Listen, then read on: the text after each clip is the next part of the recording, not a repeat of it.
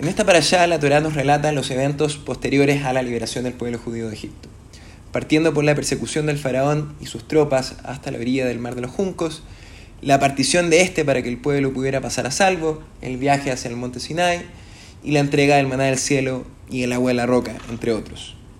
En relación a la inesperada persecución de los egipcios al pueblo judío luego de las diez plagas, nuestros sabios comentan que Hashem sabía que el pueblo no se sentiría completamente libre mientras el faraón permaneciera con vida, y que esa potencial amenaza les impediría recibir la, la Torá en su plenitud, el 100%.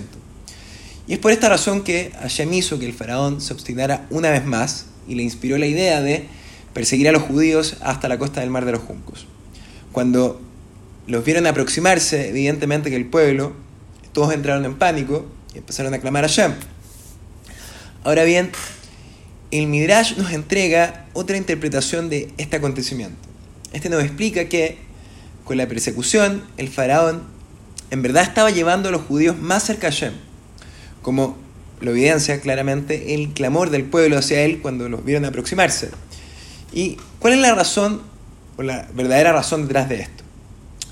Esto es así ya que el obstáculo es lo que realmente despierta nuestras más profundas reservas de energía. Cuando nos enfrentamos a un desafío, debemos verlo como una oportunidad para el crecimiento espiritual en vez de intentar evitarlo. Porque el placer y la complacencia pueden hacer que perdamos de vista el sentido de urgencia en general y en particular respecto a nuestra misión divina. Cuando un determinado desafío viene a socavar mi confianza y mi seguridad, esto nos entrega una tremenda oportunidad real para finalmente sacudirnos de la indiferencia y avanzar en nuestra relación con Hashem a medida que nos vamos abriendo paso a través de estos obstáculos y adversidades y nos damos cuenta que finalmente Hashem nos acompaña en el camino y nos permite superarlas y crecer enormemente en el proceso.